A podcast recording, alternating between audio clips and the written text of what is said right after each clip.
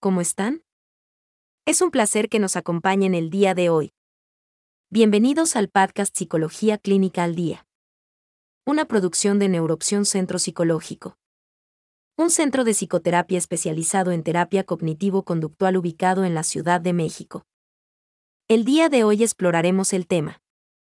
¿Cómo mejorar la calidad de vida? Nuestro bienestar y calidad de vida están determinados por un complejo entramado de factores, aspectos y necesidades que influyen en nuestro estilo de vida. La satisfacción de necesidades y la forma en que nos sentimos respecto a ellas es primordial para mejorar la calidad de vida. En este episodio, tomaremos como base la jerarquía de necesidades para analizar cómo mejorar la calidad de vida. Veamos entonces la importancia de nuestras necesidades y su influencia en la calidad de vida. Hace muchos años, un psicólogo llamado Abraham Maslow propuso que las personas tenemos que cubrir ciertas necesidades. De hecho, propone que estas necesidades tienen un orden jerárquico y se dividen en cinco grandes grupos, que son los siguientes. Necesidades fisiológicas. Necesidades de seguridad. Necesidades sociales. Necesidades de reconocimiento. Necesidades de autorrealización. También, establece que en la medida en que cubrimos o satisfacemos las necesidades del orden inferior, buscaremos o nos sentiremos motivados para satisfacer las necesidades del orden siguiente. A continuación, veamos a detalle qué incluye cada grupo de necesidades y cómo se relacionan con nuestra calidad de vida, motivación y conducta. El primer grupo está formado por las necesidades básicas o fisiológicas. Estas necesidades forman la base de la pirámide y de nuestra vida, son de orden biológico y están orientadas a la supervivencia. Por ejemplo, respirar, alimentarse, dormir, sexo, refugio, evitar el dolor, etc. El segundo grupo está formado por las necesidades de seguridad. Cuando las necesidades básicas están satisfechas, nos sentimos motivados y buscamos satisfacer estas necesidades, que incluyen vivienda, salud, orden, estabilidad, economía y protección.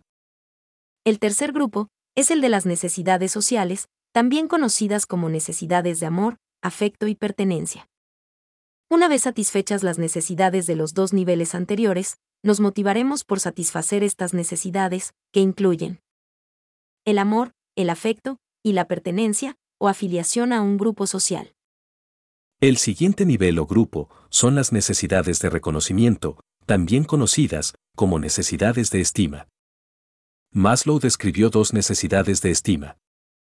Estima baja, que incluye aspectos como el respeto de los demás, necesidad de estatus, fama, gloria, reconocimiento, atención, reputación y dignidad. Y estima alta, formada por la necesidad de respeto de sí mismo, sentimientos como confianza, competencia, logro, independencia y libertad. Y el último nivel está formado por las necesidades de autorrealización. Estas necesidades son las más elevadas y están orientadas a la necesidad de una persona para ser y hacer lo que la persona nació para hacer. Es decir, es el cumplimiento del potencial personal a través de una actividad específica. Entonces, estos cinco niveles dan un orden a nuestras necesidades de acuerdo con su importancia. Cuando no satisfacemos estas necesidades, de acuerdo con nuestras exigencias, deseos o parámetros, experimentamos emociones displacenteras que afectan nuestra calidad de vida.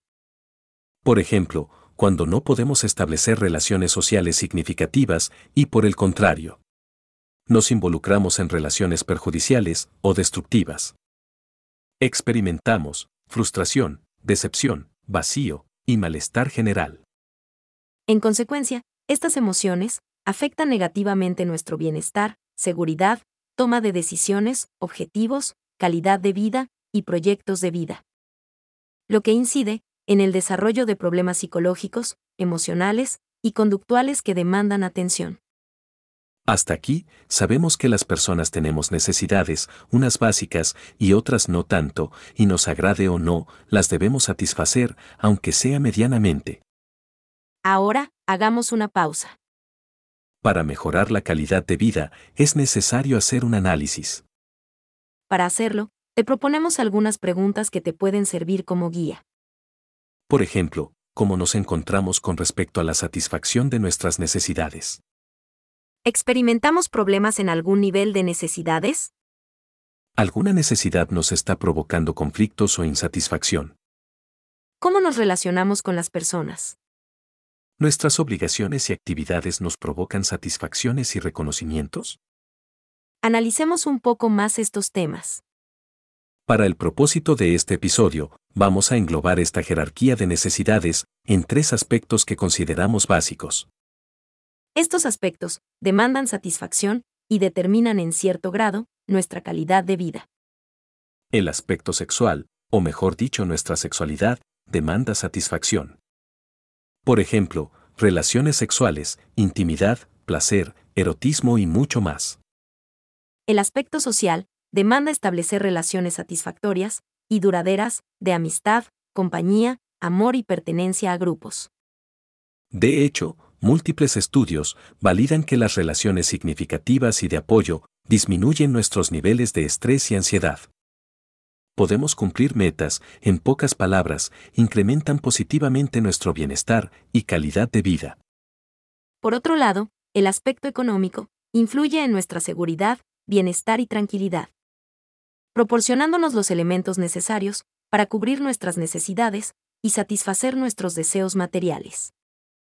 También, la forma en la que satisfacemos y valoramos estos aspectos está influida por nuestros pensamientos, conscientes o inconscientes, experiencias previas y nuestras actitudes.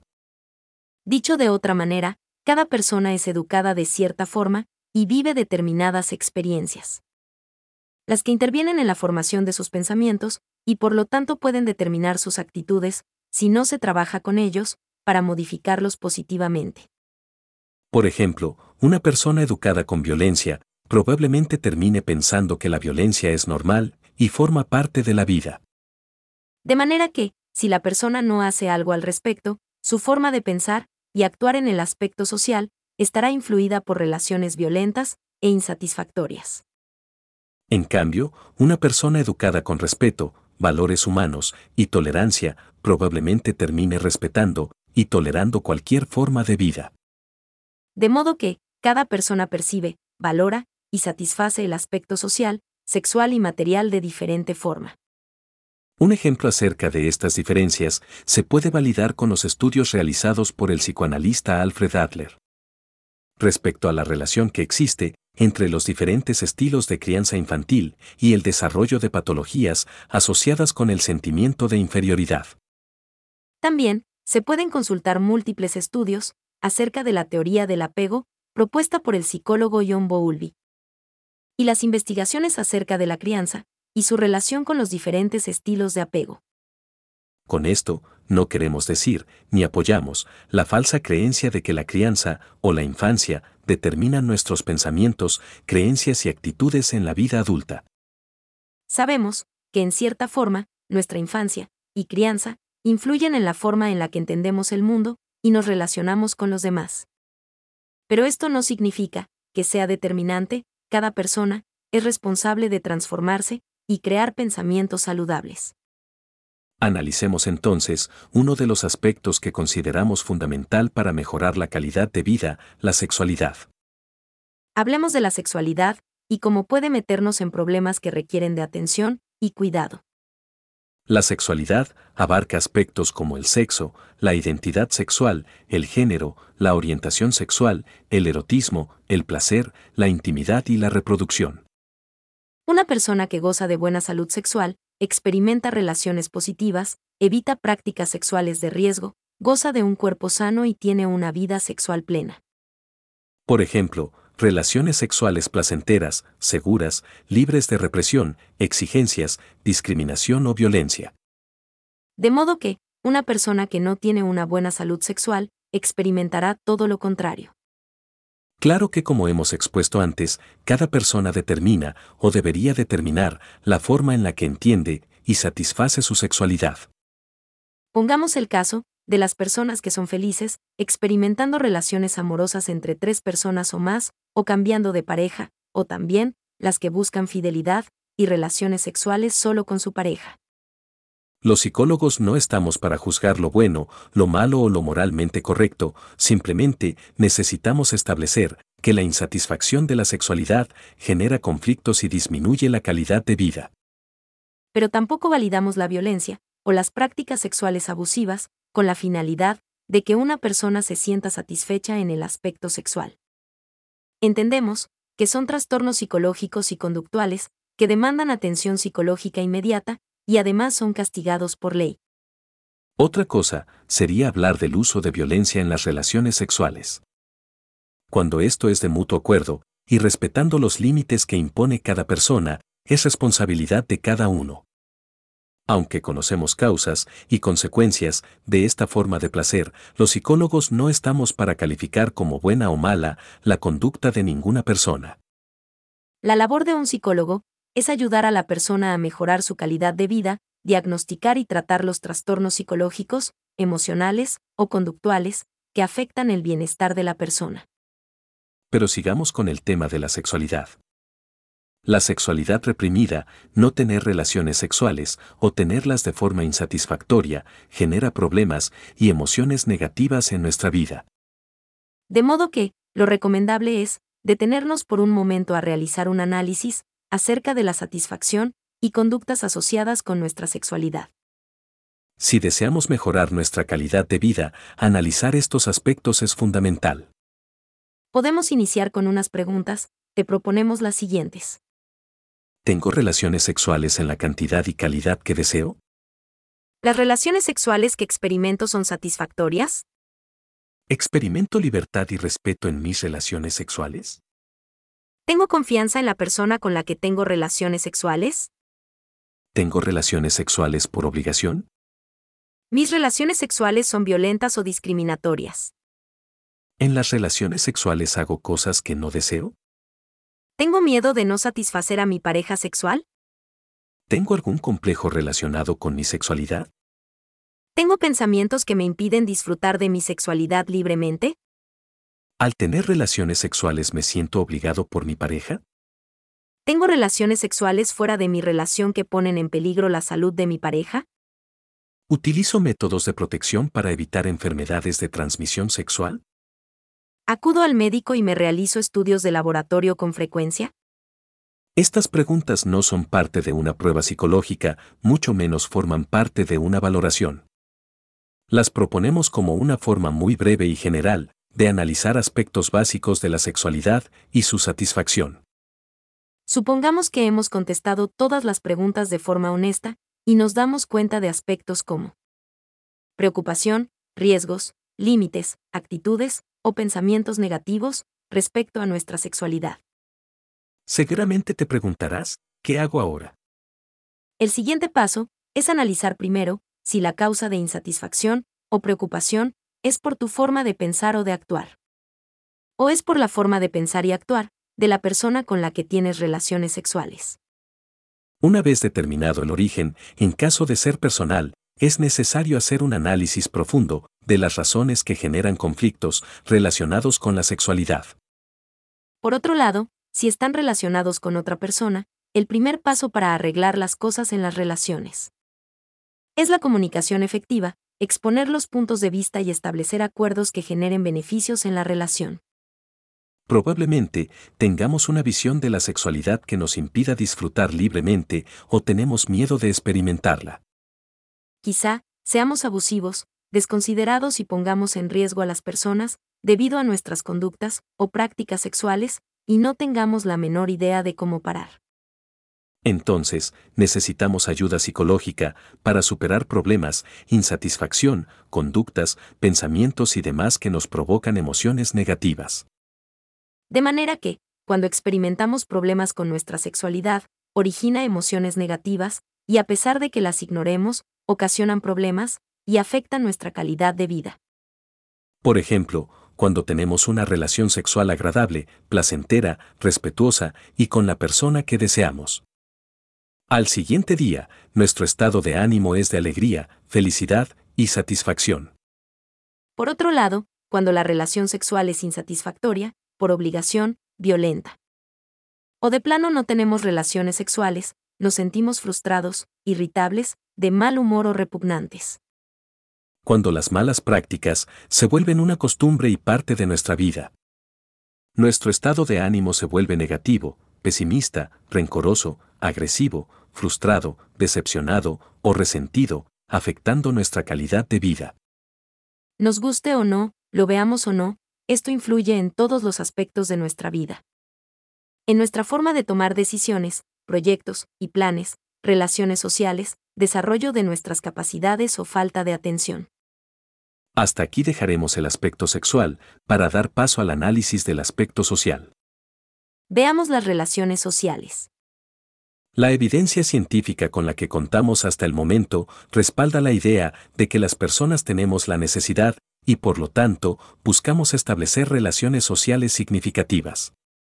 Las relaciones sociales dan sentido a nuestra vida e influyen en nuestra forma de pensar, sentir y actuar. Estudios recientes establecen que cuando las personas contamos con relaciones de apoyo, respeto, empatía y cercanía, somos capaces de afrontar experiencias negativas de forma exitosa y con menos emociones displacenteras. De la misma forma, avalan el bienestar y positividad, que genera una relación de apoyo, afecto y sinceridad en momentos de crisis, estrés o peligro. Todo esto parece confirmar que los seres humanos buscamos relaciones significativas, positivas, estables, de apoyo, solidaridad, respeto y empatía que nos proporcionen seguridad y afecto. Pero de la misma forma que hemos visto en el aspecto sexual, el aspecto social puede estar alterado por nuestros pensamientos y experiencias pasadas. Por ejemplo, algunas personas utilizan el síndrome del espejo retrovisor. La idea en general de este síndrome es que tenemos la tendencia a mirar hacia atrás y sacar conclusiones a futuro. En otras palabras, cuando tenemos una experiencia negativa en el pasado y vivimos una situación semejante en el presente. Recordaremos la experiencia negativa pasada, y esto determinará nuestra actitud y pensamientos presentes. No podemos afirmar esto como una regla general, ya que la psicología y la experiencia humana han demostrado que son muchos los factores que intervienen en el proceso de toma de decisiones. Veamos un ejemplo. Una persona terminó una relación amorosa hace unos meses, ella siente que su pareja tenía actitudes que le causaban molestia, tristeza y una serie de emociones, no tan positivas que la hicieron tomar la decisión de terminar. Poco tiempo después, esta persona conoce a otra persona, de la cual se enamora y piensa que esta persona es completamente diferente a su pareja anterior. Se llena de esperanza, satisfacción, amor, entusiasmo, felicidad y alegría. Al paso del tiempo, esta persona y su nueva pareja se han conocido mejor y comienzan los inevitables conflictos en la relación. Entonces, se da cuenta de que las actitudes de su nueva pareja son las mismas que las de su pareja anterior. Y le causan las mismas emociones que había jurado no experimentar nuevamente. Llegados a este punto, nos damos cuenta de que el llamado síndrome del espejo retrovisor no explica completamente para esta persona. Porque, si experimentó una mala relación, nuevamente se relaciona con una persona semejante a su expareja. Los psicólogos sabemos que, si no hace nada al respecto, todas sus relaciones serán semejantes, y le ocasionarán las mismas experiencias y emociones que rechaza. Por consiguiente, puede desarrollar un pensamiento que generalice a las personas, es decir, todos los hombres o mujeres son iguales, y por tanto, negarse a iniciar una nueva relación. Esta forma de pensar puede ocasionarle soledad, tristeza, frustración, desamparo, decepción, inseguridad, desesperanza, hostilidad, apatía, abandono, desinterés y con el paso del tiempo, depresión, ansiedad o estrés. Pasando a otro punto, sabemos que no solo necesitamos una relación amorosa comprensiva, también necesitamos y pertenecemos a un grupo social en el cual nos desarrollamos. Por ejemplo, pertenecemos a un grupo social en la escuela, la familia, el trabajo, los amigos, club deportivo o recreativo. Nuestra interacción en los diferentes grupos sociales a los que pertenecemos puede no ser del todo afortunada o positiva. Pongamos otro ejemplo, un joven que es víctima de bullying o acoso escolar, evidentemente, su desarrollo en el grupo social representa un problema que le ocasiona conflictos psicológicos, emocionales y conductuales. También son muy conocidas las malas relaciones en el ambiente laboral, que ocasionan frustración e insatisfacción en las personas, afectando su desempeño. Hasta aquí, hemos visto varias situaciones que afectan el aspecto social y ocasionan problemas. Nuevamente, te invitamos a reflexionar acerca de la satisfacción que experimentas en tus relaciones. Así que te proponemos algunas preguntas para iniciar el análisis de tu satisfacción en relación con el aspecto social. ¿Cuento con una relación amorosa satisfactoria que me brinde apoyo y respeto? ¿Tengo una buena comunicación con mi pareja? Cuando tengo un problema, tengo una persona en la que puedo confiar. ¿Cuento con el apoyo de familiares y amigos? ¿Mis relaciones laborales, escolares y familiares son satisfactorias? ¿Mis familiares respetan mis decisiones? Convivo con amigos fuera del ambiente laboral, escolar o familiar. ¿Practico actividades sociales que me proporcionan placer y entretenimiento positivo? Los conflictos que experimento, familiares, escolares o laborales, me superan. ¿Me siento integrado a un grupo social? Bueno, estas preguntas son una guía básica para iniciar a valorar nuestra satisfacción social y mejorar nuestra calidad de vida. Para finalizar, es preciso aclarar que una persona satisfecha con sus relaciones sociales no es una persona que no experimenta conflictos o diferencias en sus relaciones o que en todo momento experimenta felicidad en compañía de su familia o amigos. Las relaciones pueden ocasionar conflictos y diferencias, en cuyo caso resolver, tomar decisiones que beneficien la relación y buscar acuerdos es una necesidad y obligación de sus integrantes. De hecho, las relaciones sociales generan, por decirlo así, derechos y obligaciones que cada persona debe cumplir, ya sean relaciones de amor, amistad, familiares o las que sean. Por ejemplo, tenemos derecho a pasar tiempo con nuestra pareja o nuestros amigos. Pero también tenemos la obligación de brindarles apoyo, respeto, empatía, y esto establece relaciones positivas y duraderas. La forma en la que nos relacionamos con las personas dice mucho de nosotros, es un indicador de conflictos emocionales o de bienestar y seguridad. Cuando una persona decide aislarse, no hablar con nadie, no contestar el teléfono, no acudir a reuniones y situaciones similares, es una señal de emergencia y necesidad de apoyo urgente. También, cuando nos relacionamos de forma conflictiva, con apego desmedido, de forma controladora, insegura o abusiva, necesitamos ayuda psicológica. Muchas personas piensan que vivir aislados o en relaciones conflictivas es algo normal o natural en la vida. Pero no es así, este tipo de relaciones o la falta de relaciones provoca insatisfacción, problemas, sentimientos desagradables y baja autoestima. La evidencia científica demuestra que las relaciones positivas, de apoyo y afecto, proporcionan seguridad, motivación, optimismo y satisfacción que se traduce en una mejor calidad de vida y bienestar. Una mirada honesta a tus pensamientos, actitudes y en general, a la forma en que te relacionas, te puede dar una pista acerca de tu estado psicológico y emocional. Nadie puede vivir aislado, todos necesitamos compañía, apoyo, cariño y comprensión. Tampoco podemos vivir abusando de las personas, utilizándolas, agrediéndolas, celándolas, invadiendo su privacidad o acosándolas. Tarde o temprano los problemas psicológicos nos rebasarán. Hasta aquí dejemos este tema, para iniciar con el aspecto económico y su relación con nuestro bienestar. Científicos realizaron un estudio en el que propusieron un ingreso mínimo mensual como base para la felicidad, descubrieron que, al incrementar este ingreso mensual, no se incrementaba el nivel de felicidad de las personas. Vivimos en un mundo cambiante, en una permanente crisis económica. La realidad es que vivimos en una constante inseguridad, provocada por la economía, de la cual no tenemos control o al menos, la mayoría no lo tenemos. Escuchamos que baja el precio del barril de petróleo, suben las tasas de interés, sube la gasolina, los alimentos, los salarios no incrementan y aspectos similares que podemos entender o no, y podemos estar de acuerdo o no. De cualquier forma, esto se traduce en desempleo y falta de oportunidades.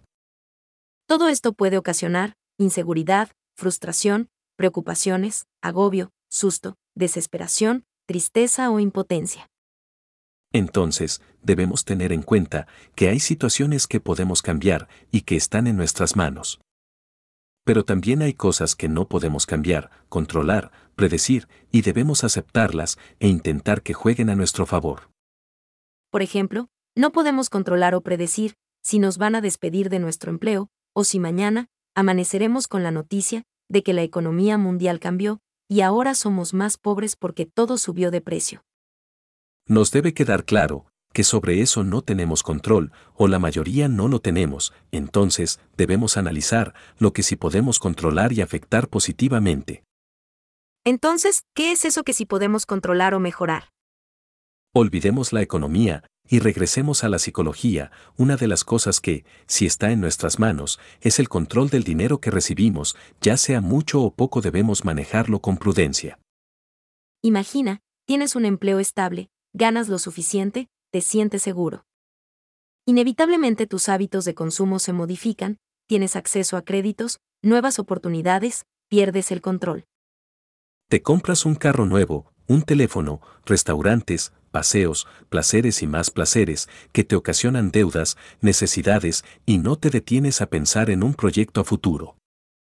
Cuando te das cuenta, trabajas para pagar tus deudas, y esto crea la necesidad de permanencia en tu actual empleo. Con suerte permaneces en tu empleo 50 años, y medio alcanzas a pagar las deudas. Pero cabe la posibilidad de que mañana te quedes sin empleo o probablemente a estas alturas te encuentras ya sin empleo. Con deudas y te acostumbraste a un nivel de vida que ya no puedes pagar. Ahora explotan los problemas, los banqueros te persiguen. Comienza la frustración, ansiedad, depresión, ataques de pánico, agobio, baja autoestima, reproches, rabia, celos, envidia y más. Que pueden hacerte tomar una decisión equivocada o desesperada. Entonces, podemos decir que está en nuestro control nuestra relación con el dinero y nuestra cultura de la prevención. ¿Cómo las podemos controlar? Con preparación, autoconocimiento, disciplina, con hábitos de vida saludables, modificando conductas, tolerando la frustración y más. Malos hábitos, o estilos de vida desordenados, ocasionan emociones desordenadas, conflictos, caos e indiferencia, que afectan negativamente nuestra calidad de vida y desempeño. Pues bien, hasta aquí dejaremos este tema. Esperamos que este contenido sirva de ayuda y orientación. Recuerden amigos que los trastornos psicológicos deben atenderse de forma profesional. Es importante buscar ayuda, ya que de no hacerlo corremos el riesgo de que los síntomas incrementen. Así es y no debemos olvidar que muchos trastornos pueden llegar a ser incapacitantes. Los invitamos como siempre a acompañarnos en nuestro siguiente episodio. El podcast Psicología Clínica al Día es una producción de Neuroopción Centro Psicológico. Visita nuestra página web, neuroopción.com. Ya nos sigues en Facebook, búscanos como Neuroopción. Suscríbete a nuestro podcast. Recuerden que sin salud mental no hay salud. Hasta la próxima. Gracias por escucharnos.